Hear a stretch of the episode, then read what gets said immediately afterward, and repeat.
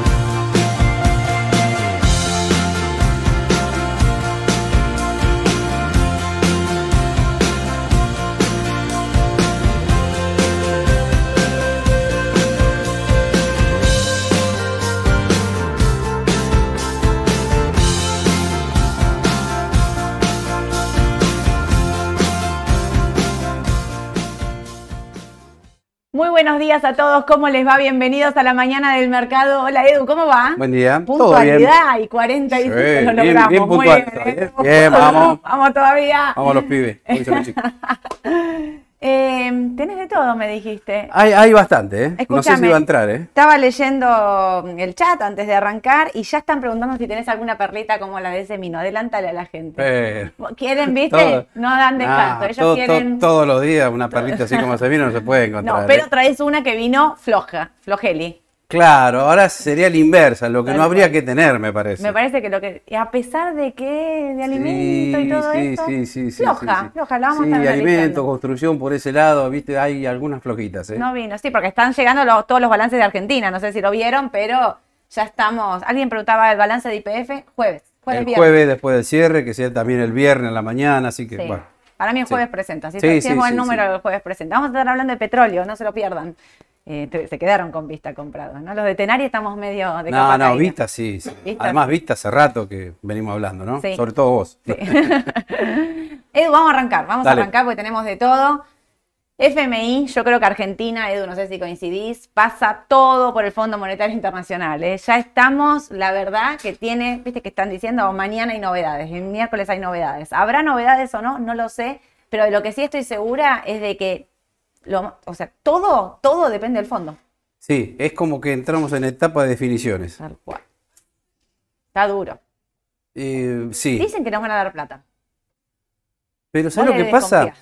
Claro, vamos a la hipótesis más optimista. Ponerle que te dan plata. Sí, Eh, son en tres tramos, tengo entendido, ¿no? Junio, septiembre y diciembre que te van a dar la plata. No, la van a adelantar toda junio. O sea, la idea del gobierno idea es adelantarla, que la adelanten año- esos 10.000 Claro, que son hasta fin de año, que lo adelanten todo y lo manden todo ahora en junio. claro. Ah, los 10.800 todos juntos en junio. Porque escuché que por ahí lo dan en tres tramos si es que lo daban. Pero también escuché, y esta es la mala noticia, esa plata que viene no se puede utilizar. Tiene que quedar ahí. Tiene que quedar ahí. No vayas a vender, Eduardo. ¿eh? No, por eso. No te hagas el loco Claro, que empezás eso, a por eso vender. es como que llega algo que sí, bueno, pero no lo puedo usar.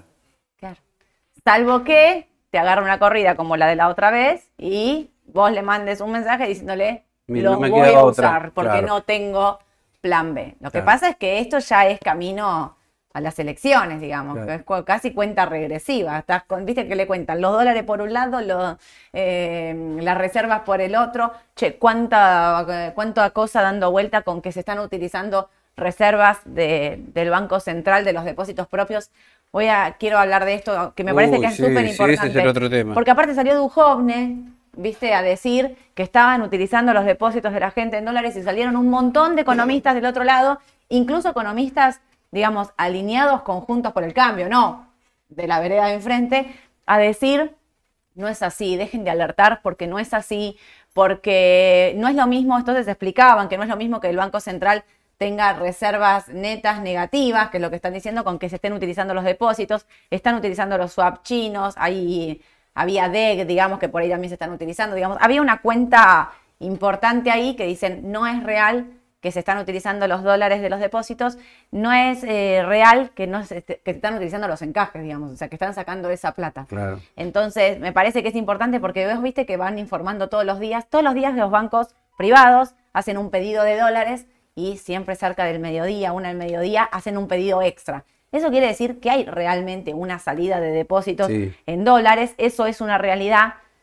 pero eso no quiere decir que vaya a haber un corralito. Y como me acordé, mientras hoy estaba, leía esto de Duhovne y leía todo, me acordé de esto que les pusimos la otra vez, que lo hablamos con Ash el día de la, había una corrida, las semanas del dólar, el dólar se disparó a casi 500, que usamos este gráfico, esto es de Salvador Vitelli, eh, acá lo tienen en el arroba, síganlo porque en Twitter, porque pone unos gráficos muy copados y hace como una cosa muy eh, educativa y fácil, sencilla, depósitos en dólares del sector privado, y esto es, acá arriba, es cuando hubo el corralito, había 80 mil millones de dólares, que esto es lo que les digo siempre yo, ¿no?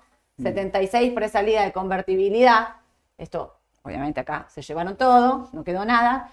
Hoy estamos acá abajo, o sea, hoy hay 15 mil, decían hoy se aumentó un poquito, hay 16. 16 mil millones de dólares, o sea, fíjense que estamos negociando con el fondo 10 mil. O sea, el número que, está, que uno está, mm, que puede pensar 12 del 4 del 23, acá 16 mil 4, ese es el número final. a ver, las reservas seguramente no están en su mejor momento, los depósitos en dólares no están en su mejor momento y acá se ve clarísimo, ¿no? Pero digo, a- esto cuando yo digo para mí, esta es la explicación de por qué para mí no va a haber un corralito. Digo, haces un corralito para llevarte 80 mil millones de dólares, pero no haces un corralito para llevarte 16 mil, sabiendo que el que hace un corralito sale a la luna, como digo Sí, siempre, sale inyectado a la luna en tiempo récord, digamos. No, yo no creo tampoco eso. No, veo, no, veo eso. Veo, sí, veo complicado el escenario, sí. No estoy diciendo está todo 100 puntos. Veo complicado el escenario, sí. Veo que la meta de dólar agro, soja y qué sé yo, que habíamos dicho con Edu, era súper optimista. Nos quedamos, digamos, ni, ni cerca va a llegar a esos números. Yo incluso había pensado, por cómo había arrancado, de hecho, cuento fuera de cámara, lo gastaba Edu. ¿Y Edu? ¿Qué pasa el dólar soja? Vienen liquidando. Dos días liquidaron, después, después se, acabó. Y Edu, como bien sabio, me decía, ya vas a ver, ya vas a ver. Me decía. No le tenía fe, no le tenía, No le fe. tenía fe, efectivamente, si te viene el no tenerle fe, porque no está liquidando nada. Y creo que el problema está en eso. También están ahí esperando, ¿no? A ver qué pasa. Si es- a ver, si llega la plata del fondo, si no llega la plata del fondo. Quizás si llega la plata del fondo, liquido, porque digo, bueno, no vas a devaluar, no vas a hacer nada. Y si no llega la plata del fondo, vas a tener que devaluar. Y entonces están especulando ellos también, ¿no? Por eso, ¿Vos esto, qué se, esto tendría que definir de acá a fines de mayo, principio de junio, supongo, Esto ¿no? se tiene que definir. En tres, cuatro semanitas. ¿Lo ya. del fondo? Sí. Dicen que tiene que definirse esta semana. ¿Esta semana? Dicen bueno, que peor todavía. mañana el día. ¿Mañana? Y encima el viernes tenés el dato de la inflación. Mami, menos mal que lo publican. Bueno, ahí. ¿Qué semana entonces, eh? Sí. No, no, por eso, semana intensa. El mercado también está ahí a la espera. ¿Vos viste el rebote ayer de Alvar y Texar? Sí. Ah, claro, yo también pensé lo mismo. El rebote de Alvar y Texar. Y miren, se los adjunto con un datito más. El rebote de dólar futuro de agosto para adelante. Mayo, junio, julio no subían, los tres contratos cortos no subían. De agosto para adelante, todos los contratos de dólar futuro subiendo con una tasa implícita altísima, altísima. Quieren decir que están pensando en que va a haber una evaluación pospaso, o sea, o el mercado apuesta por una evaluación pospaso. Y. mm, Pará, te iba a decir otra cosa en relación con eso. El fondo va a pedir algo a cambio también, ¿no? Y viste que viste qué el va a pedir? tarifazo, viste el tarifazo que se viene. Por eso, el tarifazo ya es un hecho. Un Era hecho, una de las cláusulas salió. que pedían. Y ahora otra cosa más, creo. El tipo de cambio. Y sí, pidió el tipo de cambio. Viste que ahí dicen que más eso es una de las negociaciones por las cuales todavía no se cierra. Ellos piden una devaluación del oficial y por otro lado, Massa lo que dice es ajustemos más el déficit. O sea, del 1.9 vayamos al 1.5. Y Cristina no quiere devaluación. Cristina dijo que no quiere devaluación. Y escuché también Es que. que si aguantaste tanto vas a devaluar. O sea, en realidad en ese punto te digo, hasta es lógico, llegaste hasta esta instancia, te faltan tres meses, vas a devaluar justo ahora. Para eso hubieses devaluado antes y te ahorrabas un montón de... Vos sabés que hoy en el programa de radio de Longobardi también decían, ojo que también están queriendo presionar con este tema del plan platita. O Ah, sea, claro. vos estás arreglando con el fondo, Claro. y no sabes cómo termina, pero el ala verdura, Mm. acá están diciendo, bueno, vienen las elecciones, bueno, queremos ganar, bueno, vamos Sí. por un plan platita nuevo, están presionando para gastar más todavía. Claro. O sea que ahí, no sé, lo veo difícil el tema. ¿Quién será el ¿eh? candidato aparte? ¿Será No Massa? sabemos quién es el candidato, ¿Será Massa, Massa? Cristina, no, no- Cristina, nadie lo sabe, ¿viste? Scioli. Irán a paso. ¿Vieron que viste que Alberto Fernández se juntó con Mansur ya en pedir así, a ver, abiertamente una paso? Sí. Una paso quieren, ¿no? Y leía en los diarios ahora antes de empezar el vivo que Kisilov duda de desdoblar la provincia todavía, ¿eh? Duda de desdoblar la elección de la provincia. ¿Alguna vez pasó, Edu? ¿Vos tenés más recuerdo que yo? A ver, ahí Mm. eh, les pregunto a ustedes, yo no lo sé, no, no tengo No recuerdo, de que no, la provincia haya desdoblado con respecto a la nación la elección. no recuerdo. Provincia de Buenos Aires, recordemos, el otro No. día escuchaba, eh, somos 46 millones, no me acuerdo exactamente el número de gente que votaba, pero un, sí, 30 y pico decía, ahora me acordé, me lo estaba pensando, 13 millones son la provincia de Buenos Aires, de votos son la provincia de Buenos Aires, o sea, imagínate desdoblar esa elección cuando dicen que eh, las encuestas, las encuestas igual, les pongo Mm. muchos signos de preguntas, daban, dan eh, ganador en la provincia de Buenos Aires como gobernador a Kisilov por un amplio margen contra todo el resto de los candidatos. Mirá si desdobla justo el que mayor Mm. voto tiene, si será así. No sé, porque viste que las encuestas daban a Milei en La Rioja con un porcentaje altísimo, salió tercero. Sí, porque el O sea, está candidato que presentó no lo conocía nadie. Claro. ¿Qué es, qué es un sobrino de Menem?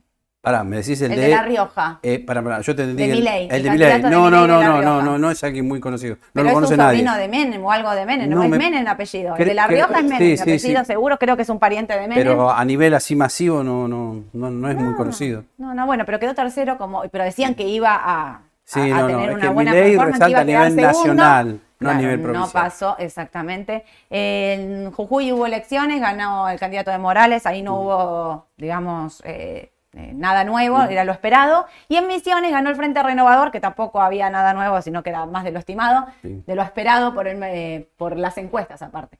Pero, pero bueno, quería aclarar esto de los depósitos en dólares. Y quiero aclarar una, una cosa, porque muchos me preguntan, los dólares que están en las cuentas comitentes, que siempre preguntan esto, ¿no? Los dólares que están en la cuenta comitente.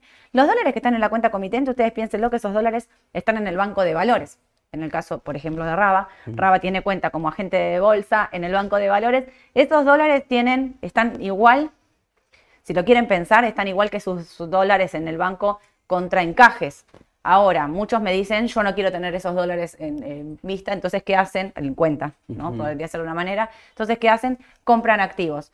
Y yo, la verdad, a- ver, yo me sentiría también más segura comprando activos. ¿Por qué? Porque el otro día me- justo también me preguntaban qué pasó en el 2001 y yo no me acuerdo bien cómo fue lo de los depósitos. Un, un cliente nos contestó que lo de los depósitos eh, los, eh, se especificaron a 1.40, o sea que fue exactamente 1.40 igual. más ser. 1.40 más ser, pero lo que sí estoy segura y fui a recontra chequear y averigüé es que todo lo que estaba en caja de valores como título de caja de valores no se tocó, no se tocó. O sea, a este punto les digo, es más seguro un activo depositado en caja de valores que pesos o dólares en cuenta. Digamos, yo si tengo pesos los coloco en caución y si tengo dólares compro un activo, no tengo Claro. dólares o pesos siempre en cuenta, pero Soledad es bastante obsesiva con eso. ¿no? Eh, pero digo, yo les cuento qué hago yo, digamos, para que ustedes no, no se vos te quedás con dólares o pesos en la cuenta en algún momento que Eh, no estén colocados. Trataría que no, no, no. Claro. Es lo que, ¿Sabes lo que pasa? Que el fin de semana hubo varias declaraciones, eh, a ver, de economistas, de una agencia muy conocida como Bloomberg. ¿Qué fue lo que dijo? Que las reservas netas líquidas ya están en negativos en 1.800 millones de dólares. Claro. Y eso el que lo escucha asusta. Obvio. Muchos dicen, bueno, no sé si es cierto, capaz que es mucho menos. Algunos dicen, viste como vos decías, no, no es tan así, bueno, Sí. no es, es menos de mil millones negativos.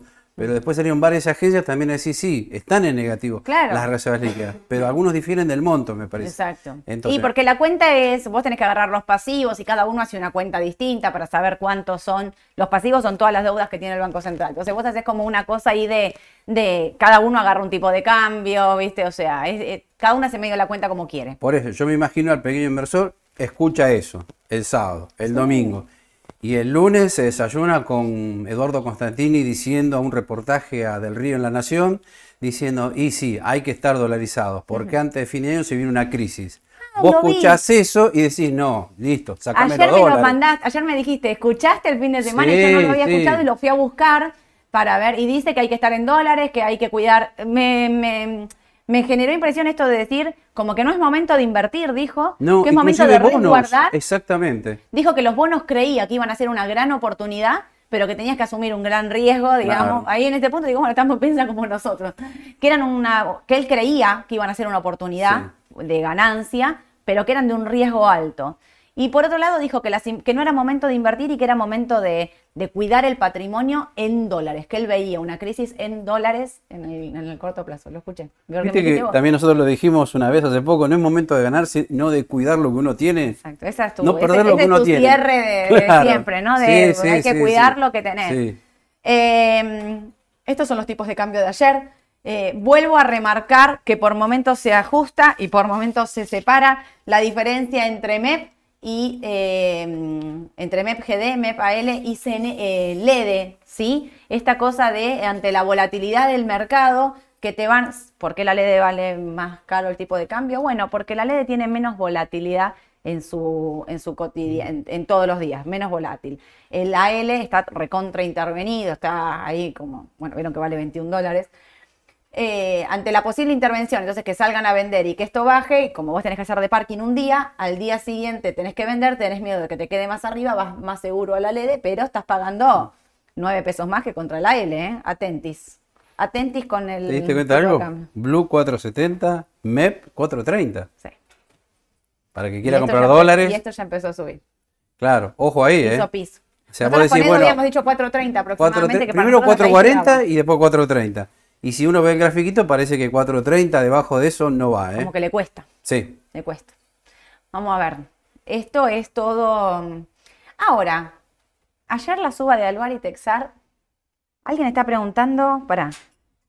Eh, me perdí, porque alguien me preguntaba acá por los dividendos. Mm. A mí del dividendo de Texar me dieron eh, AL41, AL38, no me dieron el 35. ¿Alguien sabe por qué? No, GD. no, GD, GD Perdón. 38. GD, sí, leí, GD leí mal yo, ¿eh? GD 38, 41 y 35. Exacto. Eh, sí, no, te tienen que dar los tres. Sí, los tres O sea, y ya están acreditados en todas las cuentas. Sí, alguien más preguntaba también por qué no me acreditaron, si alguien cobró los dividendos, están ya están acreditados hace un par de semanitas, ¿no? Creo No, que una semana, la, el, perdón, la el- semana el pasada. viernes a última hora me parece que lo acreditaron ya, ¿eh? Sí. Y la mayoría de los clientes que tienen Texar dicen, me parece que fue un muy buen dividendo, el mejor de todo lo que se pagó últimamente, si uno lo compara con Aluar o otras especies. ¿eh? Parece que fue casi un 10% respecto del, del valor de cotización, fue Sí. muy alto. Eh, me de- Ariel, Ariel, ¿ves? Que pregunta, buen día, ¿a alguien le pagaron el dividendo de Eternium? Sí, es esto, ya está, Sí. ¿eh? Ya todos lo tienen que tener, tien- todos lo tienen que tener en caja de valores. Claro, cuando decimos Texar, Está en- Argentina, es lo mismo. Argentina. Acá quiero marcar la diferencia entre AL30 y GD30. Estos casi 6, 7 dólares en algunos momentos se, amplía un poquito más. Es esta brecha que está casi en un 28, 30% según cómo vaya el día. Es, eh, es riesgo local, es riesgo a la legislación argentina. Eh, dijo que él compraría legislación eh, eh, Eh, internacional. internacional, sí, sí, Eh, sí. ¿Cómo se llama? Se me fue el nombre. Eh, Eh, Eduardo Constantini. Eduardo Constantini dijo que él compraría El que hizo legislación el Nordeta, internacional. para el que no lo conoce, Claro. es muy conocido, es un empresario de Sí, primera línea. No está ahí en el, no es como parte del círculo rojo también. Ve, algunos dicen que sí. ahí, Sí, ¿no? sí, sí. porque está siempre. Que no me digan que Pero no bueno, las opiniones de él son muy tenidas en cuenta, Sí, me sí, parece. sí, obvio, obvio. Y bueno, es un, un, Un referente, claro. claro. Eh, vi como escuchás a, no sé, afuera Warren Buffett, acá escuchas a Constantino. Claro, ahí está, perfecto, bien. Eh, 21 y 27, esta brecha, entonces es tipo de cambio, como decimos siempre, para los que quieren invertir eh, de riesgo. O sea, si vos vas a comprar algo para especular fuerte, bueno, es el AL. Atentis, igual que esa tipo de, esa brecha se hace porque el AL30D está recontra intervenido y están manejando el tipo de cambio por ese bono. ¿No, Edu? Sí. Dicho esto. Merval en dólares. Miren dónde llegó. Llegó casi a los 6.30. Rebota. 6.96 ayer. Mm. Acá lo medimos contra Galicia. Es el. Merval en dólares. 700 es un numerito Es un numerito. importante. Ahora, yo tengo la ¿Vos qué pregunta. Y yo pienso que acá está difícil el tema, ¿eh? Porque si está a punto de definirse el tema del fondo, va a salir inflación del mes de eh, abril, que quizás sea muy alta. ¿Ocho y medio? Eh, mira, yo te iba a decir un tema. Eh, en marzo fue capital 7,1 Sí. y después a nivel nacional 7,8. Ahora anuncian 7,8 en capital federal y el viernes, ¿cuánto van a decir? ¿Más 8,50? ¿8? Yo no Dicen creo que que... es y medio. Sí, yo creo que va a estar cerca, arriba de 8 seguro, me parece. Alimentos, 10%, ¿lo viste? La Sí. suba alimentos. Ese es el Bueno. gran problema, los alimentos creciendo por arriba del promedio, 10%. Pará. ¿Ustedes vieron el nuevo acuerdo de precios justos? Justo, cuidado, justo, creo. Mm. Que están por firmar, que están intentando negociar. ¿Vos viste cómo son esos? De precio justo, ¿eh? Escuchen esto. A principio de mes, los precios justos van a aumentar un 3.2. Y cerca del 20, 20 y pico van a aumentar 1.8. O sea, van a aumentar por mes 5% los alimentos de precio justo, o sea, lo que estás negociando. ¿Qué hay contra todo lo demás que no entra en precio justo? Está bien, hay como 14.000 alimentos ahí. Pero todo lo que no está dentro de precio justo, ¿cuánto va a aumentar por mes? Cuidado, Edu lo alertó con el tema de la inflación. Ya hace dos, un mes que me lo venía Claro. diciendo, un mes, mes y medio me lo Sí, sí. diciendo. Cuidado con la inflación, se acelera y se hace exponencial, ¿no? Claro, ese es el problema. ¿Te acordás que lo dijimos que se espera para agosto una inflación mensual de dos dígitos? Y sí, es ¿Y terrible. sabés lo que hoy también dijeron en la radio? La inflación de la primera semana de mayo. Lo escuché. ¿Sabés cuánto es? 4%. ¿La primera semana de mayo? la primera semana Yo de escuché mayo. que era alto, pero no decían cuánto. 4%, lo dijeron hoy en la radio. Zarpado. Bueno, pero escúchame, vos viste, llegó aumento de todo. Para eso no está contabilizando las tarifas, ¿eh? Lo quiero avisar. Claro. Esto es sin tarifas, esto es sin el tarifazo. Que estaban ya diciendo va a ser muy... Duro, sí, duro. para que le sacan el subsidio, para el que no tiene multiplicarlo subsidio. por tres. Va a ser duro. Los alquileres, 95%. Sí, sí, sí. No, es un mes No bravo, somos ¿eh? una catarata de mala onda Sí, con Edu, sí, pero de verdad es que. Y otra cosa, escuchaba, porque también es como. Las decisiones como que retroalimentan esto. Le dieron aumento a las comunicaciones. O Ahora sea, se lo van a dar mensual. Ya lo pactaron hasta fin de año. Sí, mensual. Aumenta un cuatro y medio de acá a fin de año todos los meses. O sea, también en un punto estás retroalimentando a la inflación. Si no lo frenás, digo, vos gobierno no estás tomando mucha decisión para frenar esto, ¿no? No quiero ser polémica, pero yo tengo esa sensación. ¿Y querés otro frente de conflicto? Sí. Eh, a las estaciones de servicio, ¿cuánto le están aumentando desde el principio de año por mes? Ah, no. 4%. Nada, sí, está en retrasado. algún momento se van a sentar y van a decir, che, dame lo que me debes contra la inflación real Claro. y a partir de ahora dame un 7, un 8, porque si no el negocio no cierra. No, no, obvio. Así que también. Por eso, está todo ahí muy, muy, muy atado con alambre. Por eso para mí el Merval, yo coincido con Edu, cuidado con el Merval, porque, a ver, si llega la plata del fondo, si el acuerdo con el fondo sale bien, para mí vamos a romper los 730 y va a subir, porque Mm. van a subir los bonos, van a subir las acciones, en un hecho de, bueno, tenemos un poquito de oxígeno. No estoy diciendo ni que se soluciona el mundo, ni la Argentina, ni que esa plata va a alcanzar, no estoy diciendo nada de todo eso, estoy solo diciendo que temporalmente, de corto plazo, si sale el acuerdo con el fondo, el Merval Sí. puede rebotar. Puedes incluso ir a buscar esos 730 y subir un poquito más. Cuidado Mm. igual, ¿eh? Cuidado porque dependemos de una noticia y ya todos sabemos que también tenemos otros frentes abiertos, que uno es China y el otro es Brasil, por si nos sacan tarjeta roja y nos dicen que no, Mm. que todo es posible. No sé, no sé qué están negociando, tanto están negociando, que lo, cerrarlo de una vez por todas, ya sé cuántos Y, y tener presente además que desde el 18 de enero que el Merval en dólares está, yo te diría, planchado, lateralizando en el mejor de los casos. Mirá, ¿ves? No Todo pasa. esto. O sea, no pasa los 7.30. Sí. Es todo un dato. Por eso digo, a veces uno dice, no, pero hay papeles que están subiendo mucho. Sí, son algunos, no todos. Y creo que los que están subiendo son los que no tienen ADR. Obvio. Ahí podemos citar, bueno, eh, Texar, Aluar, Sí. Semino, Mira, puse Mola. justo muchos preguntaban, ah, bueno, ahora vas a hablar de Molinos. Loma.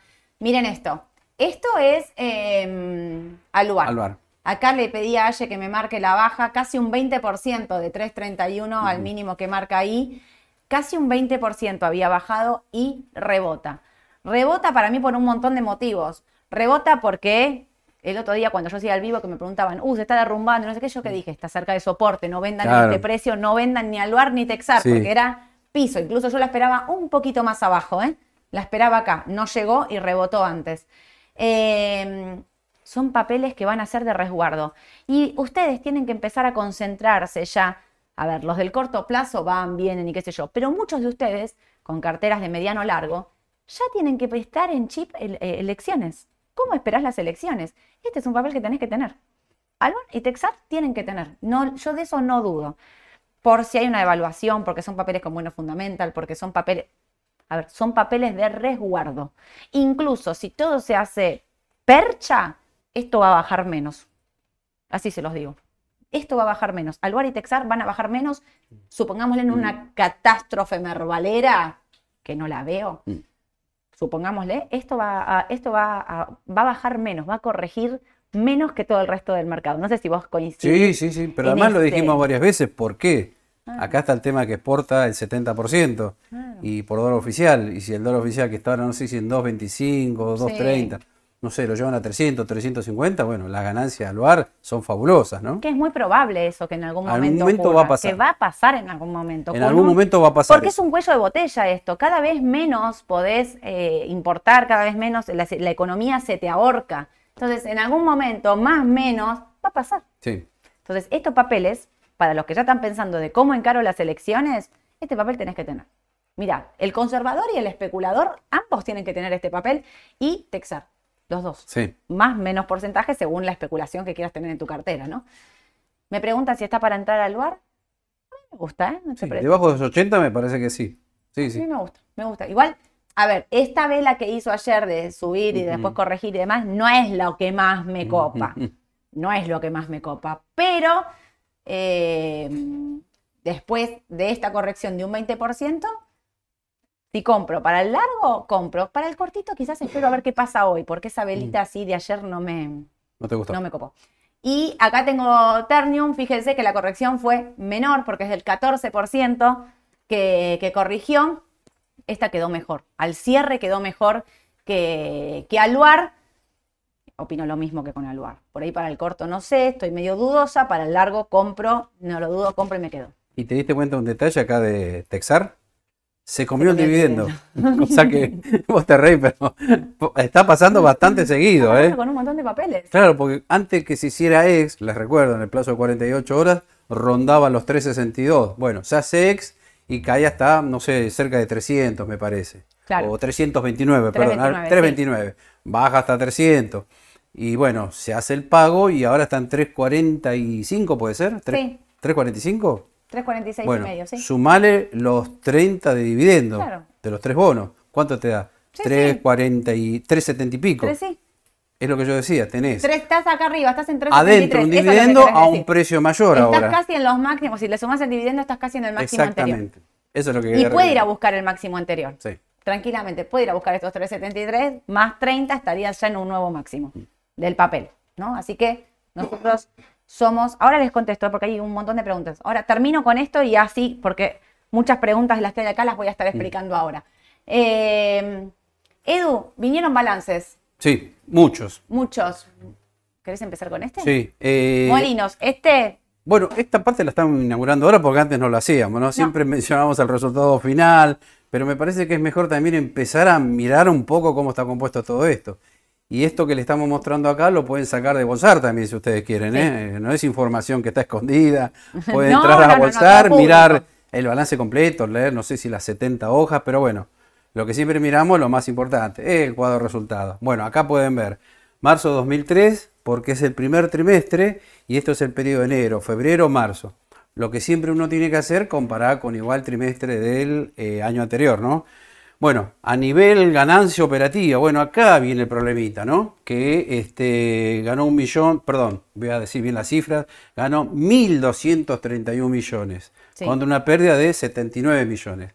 Flojo a nivel operativo, el papel había subido mucho, no sé si se está convalidando realmente en su cotización con los números que presenta. También uno puede decir, bueno, pero es un trimestre me- atípico que va, seguramente va a mejorar. Bueno, ¿Va a mejorar? veremos. En teoría sí, en teoría sí. en teoría tendría En que teoría mejorar. sí, sí. Lo que pasa es que también todo se complica acá porque si mirás más abajo tenés diferencias de cambio, resultado Claro. por exposición a inflación, que bueno, si uno saca todas esas partidas, inclusive, bueno, puede llegar a dar pérdida al resultado final, ¿no? Claro. Eso hay que tenerlo en cuenta también a la hora de proyectar el resultado de un trimestre, ¿no? claro. Pero en principio le, le diría flojo.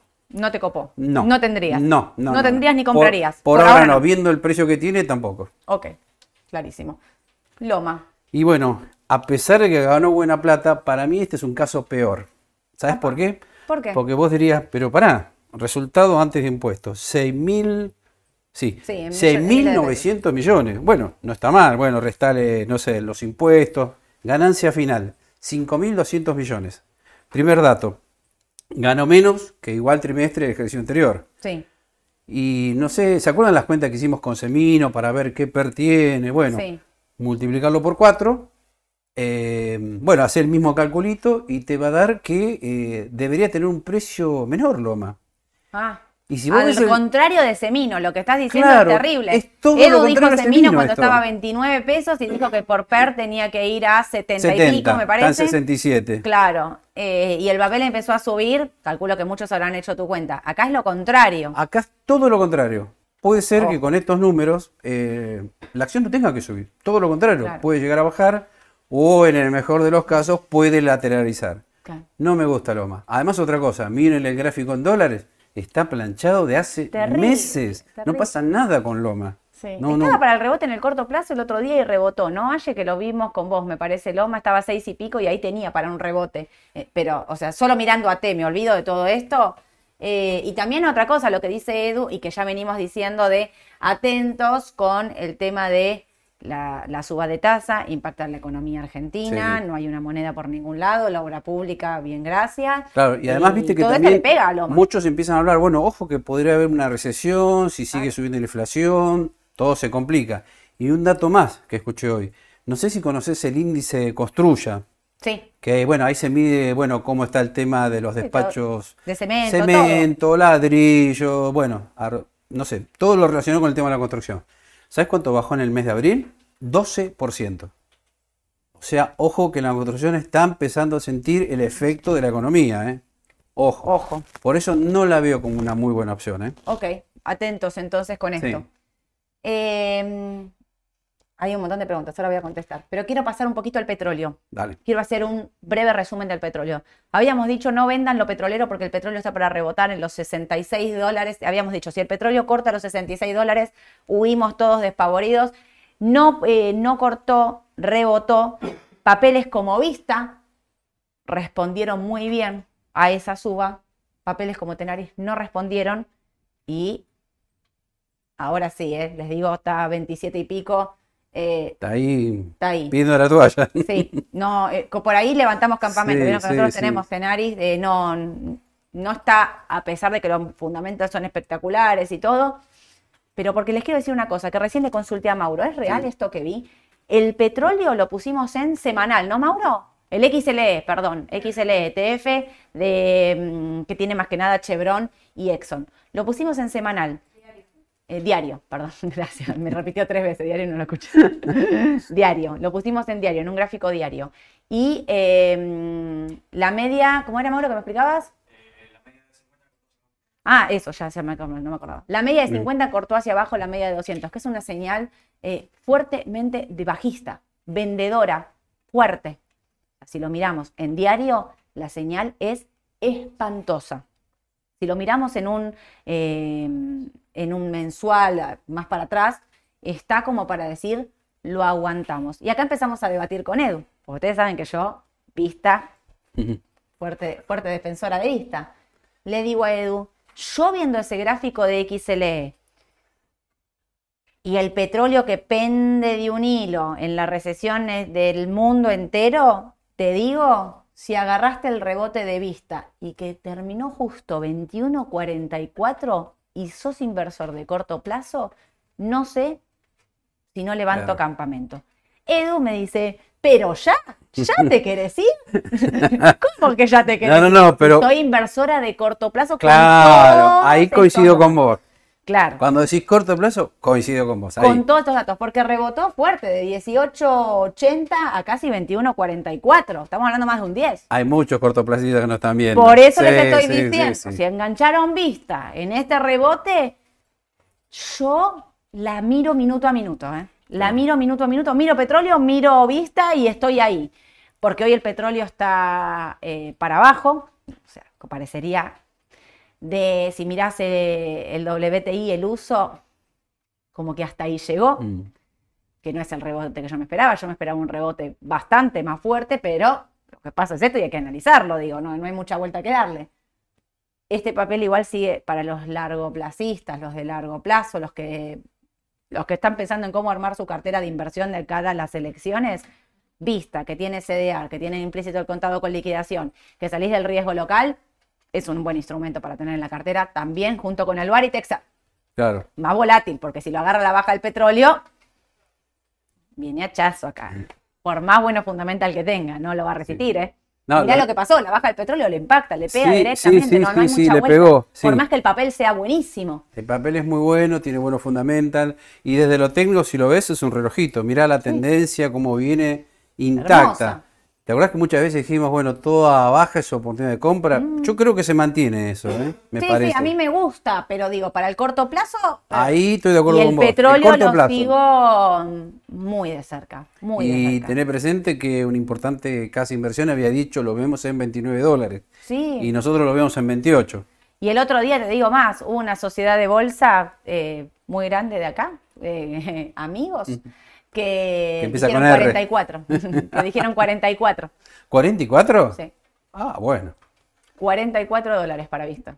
El precio que ellos se analizaron por su Yo nuevo me- balance. me conformaba, nuevo- sí, puede ser. por sí, todos sí. sus nuevos números, 44 dólares tendría que valer. Claro, nosotros cuando sacamos el valor de 28 Lo hicimos ya era hace, claro, anterior y hace un anterior. par de meses atrás. Exactamente. ¿Tenemos algo más, Edu? de? Ah, y esperen. Mañana, para ya hacer un cierre y contestar, hay mucha pregunta.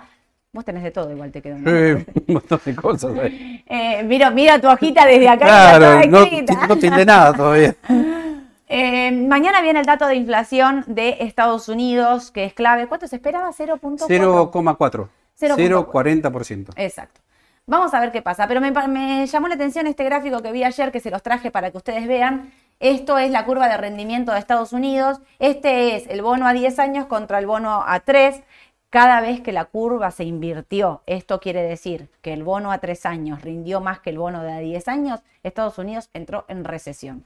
No hay mucha más vuelta que darle. Esto les traje para que lo vean, pero si miran cada año de recesión de Estados Unidos, la curva estaba invertida y lo anticipó. Con lo cual es un problema. Yo creo que es el motivo por el cual no sube el mercado. Por esto. Es el otro motivo también que creo por el cual hoy hay una nota en ámbito, en ámbito, léanla, está muy buena, del, del oro. ¿Por qué los bancos centrales están comprando tanto oro? Tanto oro. Han hecho la mayor compra de los últimos 80 años. Todos los bancos centrales del mundo han hecho la mayor compra de los últimos 80 años de oro. Es para salir del, del- del dólar, es para refugiarse en otro, eh, diversificar, eh, refugiarse en otro activo. Y esto hay que prestarle atención. Y le sumo una más mala a esto. El techo de la deuda en Estados Unidos, atentos, eh, la secretaria del Tesoro dijo que podría ser catastrófico si el Congreso no sube. Esto ya pasó igual. Ya pasó hace varios años atrás. Pasó. Yo creo que podrían hacer una película. En cualquier momento sale una Claro. película de la noche de la deuda de- del Tesoro. Hacen como hasta último minuto, Claro. cierran, no esto, no el otro, después, después, la terminan subiendo. sí, por porque eso. nadie te va a pegar un tiro en el pie. No quiero descartar nada, pero igual a mí me parece que todo eso hace que el mercado no suba. Sí. Fíjate que llega hasta ahí. Voy a mirar el Standard Poor's 411, 412, 413. Pero Sí, sí, le- le el cuesta QQQ, subir. Ahí, 317, no pasa. Vino bien el balance, tiene buena. No pasa, está ahí, ¿viste? Como que no tiene fuerza, no, no, no recupera. Yo creo que tiene que ver con todo esto directamente, ¿no? O sea, tanto fundamentals pinchándole ahí. Sí, y quizás también la caída de algunos bancos regionales, ¿no? Ah, y hoy están bajando de nuevo. Por eso. Ayer rebotaba. Hoy en el pre-bajón- bueno. Claro, tiene que ver con eso. En el corto plazo nos embroma un poquito esto y lo de los bancos regionales. Los bancos regionales. Sí. Hoy el PAC West estaba bajando 15, 20%. El PACU. PAC West. se llama. Yo también le digo el Pacu.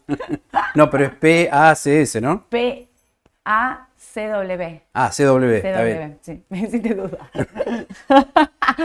Eh, me parece que hay ahí como un mix de noticias, de cosas que hace que esto no arranque. ¿Arrancará? Mañana Sí, viene la inflación. sí. Vos le tenés fe a Estados Unidos. Sí, sí, es como si veo vista, eh, el QQQ también. Sea, más optimista. La tendencia es así, para arriba. ¿IPF? No me imagino, pero me imagino que va a haber un montón de preguntas. de IPF. Y PF habría que esperar el balance. Jueves. Sí, o sea, para mí PF tenés dos temas. No solo el balance, sino también qué pasa con el país. Claro. Son dos Ayer, temas. hablando El de tema del fondo también te define qué pasa con los papeles libres, ¿no? Así que yo sería esos dos temas, balance, situación con el fondo, inflación, un par de temitas que van a influir en todo el mercado. Exacto. Ah, quiero hablar una cosa de IPF. Vieron que yo ayer mandé el audio de las noticias, hablé de la apelación de IPF, que bueno, era ver si se entraba IPF y no, no entraba o no entraba IPF en esta Mm. nueva apelación, digamos. de- Ayer se cerró, voy por puntos, ayer se cerró lo de Maxus. Argentina pagó esos 280, o sea, ya se acordó. Argentina va a pagar esos 287 millones y se termina la- el tema Sí. de Maxus, que es del Una buena. 94, una buena, es buenísima para IPF. Asunto cerrado, pum, Mm. y a, otra, a otro juicio. Vamos al otro. Yo ayer hablé de la apelación de IPF, no sé qué, y uno de ustedes, que no sé el nombre, me, me mandó este mensaje que realmente se lo le mandé un audio agradeciéndole. Me puso, siempre que se hace una apelación se hace contra todos los demandados.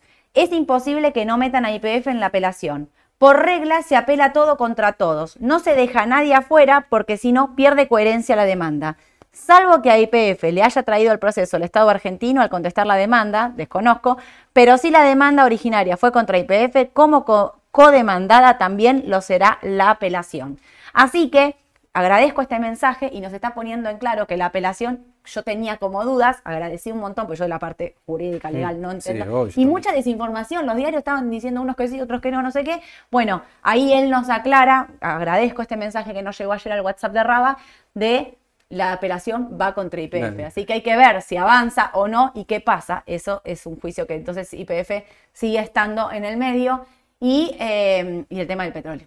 Exacto. Y el tema de Argentina. Sí. El petróleo me preocupa, ¿eh? no sé si se dieron cuenta, pero creo que el petróleo me está, me está poniendo nerviosa. Para los que son nuevos, regístrense a este número, manden un mensaje donde dicen que quieren recibir las alertas, porque ahí va a llegar, ahí me pueden escribir como a esta persona que me mandó este mensaje, pero también van a recibir las alertas de lo que sea, eh, de algún balance, de alguna noticia, suba de tasa, suba de dólar, no sé, todo lo que pasa pasa por este número. Y los chicos contestan también, ¿eh? a veces estoy yo, a veces están los chicos, Edu, Edu, contesta mensaje por ahí. No hay Sí, problema. obvio. Edu está en todos los mercados. Edu, mira, Sí. empiezo a disparar con munición. Tengo de todo. Tengo de todo acá. Para. Ah, no hay, pero hay una cantidad. Dólar o IPF. Ah, tenías un montón de balances después. me Ah, sí, también, Pará, sí, antes, sí, Acá sí. contestas un montón de preguntas que hay acá. Dale, a ver. ¿Balances de qué te vinieron? Y bueno, ya dijimos el de Loma, Sí, que ganó, pero no gustó. flojo. Flojo. Eh, primer trimestre de Transener ganó 4.300 millones. Transener. Muy buena plata. eh, puede, puede subir un poquito más también. Perfecto. ¿Cuál más? Eh, el de Molino ya lo dijimos, medio Sí, flojo, ¿no? Flojeli. Perfecto. Llegó el de Irsa, pero el de Irsa no alcancé a verlo. Estuve ahí. ¿Viste Ah, pero cuando no veníamos para acá? No, el jueves, dejamos para el jueves. Después sí, sí. vamos a ver Irsa. Sí, que espero que no haya Vemos ningún. Irsa en pesos, en dólares, vemos el balance. vemos. Exactamente, exactamente. Y creo que nada más, no me olvido na- nada más, ¿no? A ver, espera que te digo yo si al- me- nos estamos olvidando de alguno. Eh, dame un segundo, ¿eh? Ya te digo. a ver si. no- Molinos, Transener, IRSA, Transportadora de Gas del Sur, que reportó una ganancia en el primer trimestre de 5.663 millones, comparado a los 16.748 del mismo periodo del año anterior. eh, o sea, es muy por debajo del anterior, pero es, ganan- es con Sí. ganancia. Así que hay que estar eh, atentos. ¿Y qué más? Nada, no, todo lo demás ya lo dijimos. Bueno, ahora viene una avalancha. Sí, esta semana, hoy, ahora. miércoles, jueves, llegan casi todos. Tiren una buena, nos dice Cristian Aguilera. Una buena, eh, pará. Eh, ay, no me viene mucho, ninguna. una mucho no hay. Eh, que- Eduardo es optimista con el dato de inflación de mañana de Estados Unidos y piensa que el mercado de Estados Unidos puede sí. subir. Esa es la optimista. Si vos ves cómo viene la historia de inflación en Estados Unidos, Viene no corrigido. creo que se aparte mucho del 0,40. Con lo cual, Claro. si ese dato es más o menos bueno, los mercados afuera van a seguir subiendo. Especialmente las tecnológicas, porque si miras el Dow Jones, está plano, no está subiendo. No, Y el SPY, bueno, está en el medio, ¿no? Es el que sube menos. sí. Pero es el cucucú. el tecnológico, el cucucú. ¿A vos te gusta el tecnológico? Sí, el cucucú para sí, comprar. sí, ¿Comprarías en este precio? Y te la jugás. Te quedás comprado en el cucucú si no querés comprar Apple o Microsoft o Amazon. Exactamente, porque o esto- Google. esos balances, los que vinieron, vinieron con ganancias mayores a las esperados por los analistas. Y te estoy hablando, a ver, Microsoft, Meta, Google y Apple. Sí. Ahí tenés cuatro papeles muy buenos para invertir. Y siempre insistimos en el tema del CDR, porque acá, si llega a pasar algo, podés tener cobertura cambiaria a través de la compra de un CDR. Exacto. Eso es lo bueno. Exactamente. Bueno, Edu, espera, ahora voy. Ahora tenés de todo. Desde Semina te preguntan, ¿dólar o IPF? Mira, así. ¿Dólar? O IPF. ¿Compras dólares o compras IPF? Y no sé. Son do- dos posturas totalmente de Do- riesgo. claro, El que claro. compra dólares es un ultra recontra conservador que quiere ya dolarizar una parte, imagino llevarlo al banco, caja de seguridad o lo que sea. El que compra IPF está comprando una acción de riesgo. ¿Está en precio? Recontra, Sí, está barata. si lo miro para largo plazo, sí. Está barata. Ahora, el corto manda y yo te diría, miré para un CDR mejor, ¿eh? CDR de Vista, CDR de Microsoft y de Apple, me parece. Justo Iría algo más seguro, me parece, de corto Ok. plazo. ¿Qué opinan? Adrián pregunta qué opinan de entrar en Tesla para un corto. ¿No te gusta Tesla? No, Tesla dijimos no. No le gusta. A Edu no le gusta el Tesla ni para el corto. No, no, no, no. no. Bueno, Ariel preguntaba si a alguien le habían pagado el dividendo de Ethereum, ya eso contestamos que sí. ¿Cómo va Massa con el, do- el Fondo Monetario? ¿Vendrán los dólares? Nos pregunta Sebastián. Edu está más pesimista y yo estoy más optimista. Ahí estamos eh, mezclados. Yo creo que le van a dar los dólares. No sé si todo junto, no sé si en cuota, no sé bajo qué condiciones y demás. eh, pero yo sí creo que vamos a... que, que van a llegar esos Bueno, dólares. ojalá que lleguen. Y si llegan esos dólares, Ojalá. van a rebotar los bonos. Miren, ahí quien me preguntaba, un optimista, si llegan esos dólares, para mí van a rebotar los- las paridades de los bonos en dólares. El que piensa como Mm. yo, por ahí, un puchito ahí tendría que comprar. Ahora le voy a quemar la cabeza a Edu para que la cartera compre algo.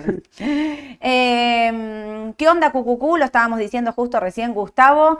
Eh, tenemos en estos precios mañana el dato de inflación. Creo, creemos que el mercado va a definir con este dato. Edu de mediano, incluso para el corto también lo ve. le gusta. ¿Qué, qué cosa? El el sí, sí, sí. tecnológico. Lástima que no tengo grafiquito porque Me está intacta. Me lo olvidé. Para el jueves traemos los tres índices de Sí, Estados sí, Unidos. sí, porque ahí se ve mejor en un gráfico, me Exacto. parece. Eh, Luciano nos dice, oportunidad de compra en Aluar, pegando la vuelta sobre línea de tendencia al alza empinada. Bueno, ahí está un poco lo que nosotros decíamos de Aluar, eh, bien lo del volumen que nos está, mm, eh, y sobre la línea de tendencia al alza. Yo de corto al medio le dudaba, de largo me gusta y más Sí. aprovechando esta baja, bajó como un 20 el otro día, me gusta. A esa persona que dijo, si compro dólares, yo me Sí. compro dólares, compraría. Y ahora sí, engancho a varios papeles. Sí. Aluar, Sí, CEDAR de vista y CEDAR de tecnológicas. Puede ser el QQQ o si no, algo más específico, bueno, Apple, Google eh, y Microsoft. Y Meta. Y Meta. Se sumaría. Meli también por ahí, ¿no? Sí. Vino muy bien el Vino- balance de vino Meli, muy bien pero no pudo, también, sin sí. embargo. ¿eh? Sí, Podemos sí, hacer Meli para me- meter el gráfico de Me- Meli, Meli para el también, sí, la incluiría. Anótenme porque si no después eh, no me acuerdo de qué tengo que decir. Anoten. Eh, índices de Estados Unidos y Meli. ¿Y qué otra cosa más habíamos Eh, dicho? Aluar IRSA. y, y Vista. IRSA. IRSA, Vista. Ah, bueno, sí. Traemos todo para. El, para el jueves. Eh, viene el balance, alguien nos pregunta, ¿está para comprar Disney? ¿Cómo la ven? Jorge, está por venir el balance de Disney. Se espera que sea bueno, muy bueno el balance de Disney. Y Disney empieza con cambios nuevamente de, con esto de no hay que más reservar el parque para ir, bueno, esa cuestión de ya post pandemia, Mm. ahora tenías que reservar los parques, vuelven los planes de comida, entonces dicen que eso va a traer nuevamente una, una cantidad de público importante para Disney, que eso se verá recién en otros Oh, balances. sí. Este se espera que sea muy bueno. Eh, Fede, ¿qué pasó en el 2001 con los dólares de en fondos de inversión o acciones? ¿Uno podía hacer algo? Eh, en ese momento no había fondos comunes de inversión. No existían. Las, eh, lo- las acciones que estaban compradas, o sea, si vos tenías compradas acciones, repito lo de antes, y lo Mm. tenías en, eh, perdón, si vos tenías compradas acciones no pasó nada. Lo que se tocaron fueron los depósitos en efectivo. Lo que estaba comprado y depositado en caja de valores, no pasó nada, nada se tocó en ese momento.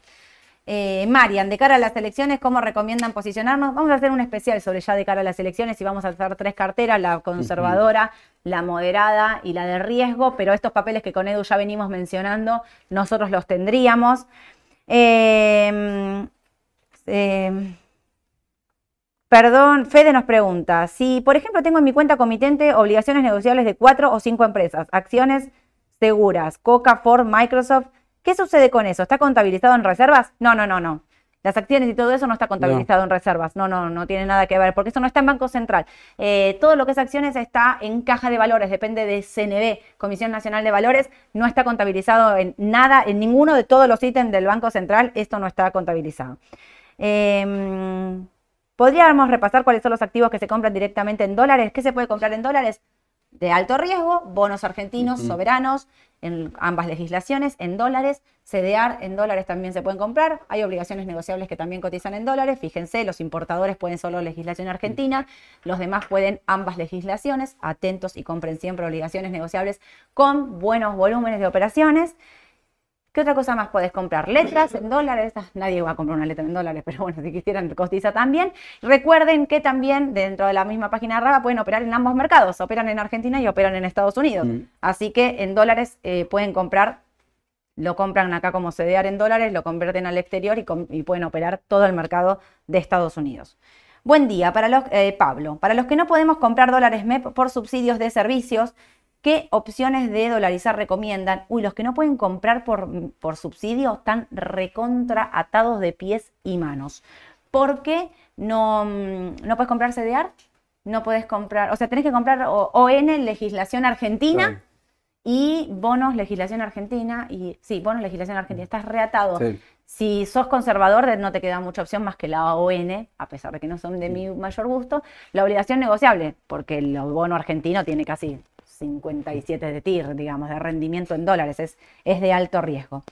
Eh, Cristian, ¿cómo puedo acceder a comprar bonos del Tesoro americano? Bueno, ahí pueden comprar dentro de la misma cuenta comitente, esto, convierten los pesos a dólares por contado con liquidación, no la quiero hacer larga, pero una vez que tienen los dólares afuera, pueden comprar bono del Tesoro directamente, Edu los recomienda siempre, los ETF, pueden comprar puede ser. El corto, el largo, pueden comprar el bono puro, pueden comprar el que quieran. Así que los que tienen dudas de eso, manden mensajito que los chicos acá en la mesa les explican. Es la opción más conservadora de todo el mercado. Eso va a la lista de los, cuando hagamos las tres carteras, los Bueno. ultraconservadores, bonos del Tesoro Americano, dólares afuera directamente, no corres ningún tipo de riesgo ni local ni nada.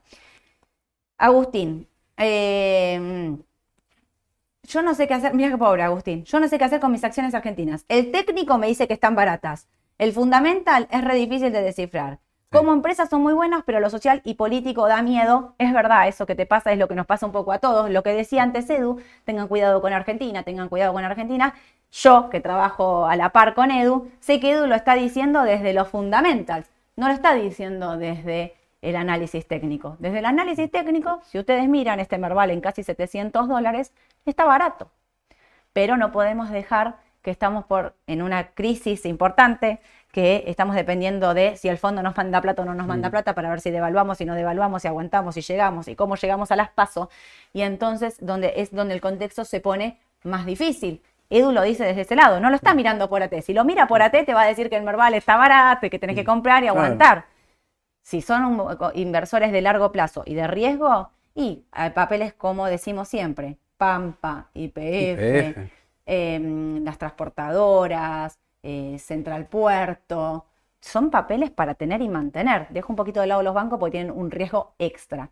Son papeles para comprar, tener y mantener. Eso no quita que el escenario actual es de alto riesgo, Claro. es complicado. Lo que le podríamos decir es que no sé si es bueno estar 100% invertido en papeles argentinos. Eso es muy bueno Eso lo que es estás nos- diciendo. Sí, eso tengo ahí mis dudas, ¿eh? no, no lo haría. yo no tengo dudas. yo no, tendría el 100%. Trataría de ir algo con cobertura, como dijimos, Claro. con los CDR, o si te gusta mucho el riesgo argentino, bueno, al lugar, quédate en todo caso. Sí, es Aluar, así. Texar. Pero los bancos, no sé, a mí me generan muchas dudas. No, igual yo no tendría en ningún contexto, en ninguno, ni aunque me digas que tenés un perfil de alto riesgo agresivo, nunca tendría el 100% de mi capital invertido en Argentina en este momento.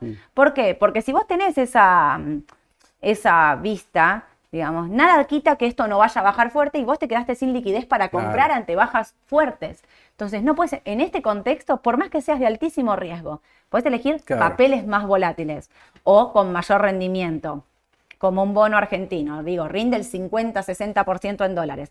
Pero Sí. compras todo ahí, no, no compras todo ahí, no compras todo ahí ni a palos, digamos, ¿no?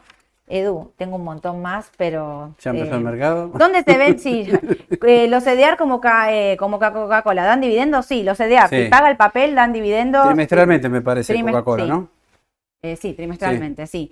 Eh, Galicia para el corto. mm, Edu, tirate otra como Sami, dice David. ¿Sami o Semira? Como Semi, no, pero Sami exporta, el otro día exporta Sami, como, a- sí, claro, viene sí. bien Sami, Sí, ¿eh? Para lo que no están Sí, uno preguntó la otra vez también. Viene bien. Sami viene bien, exporta casi el 80-90% de su producción, sí, sí, así sí, que como lo metes ahí en el listado de...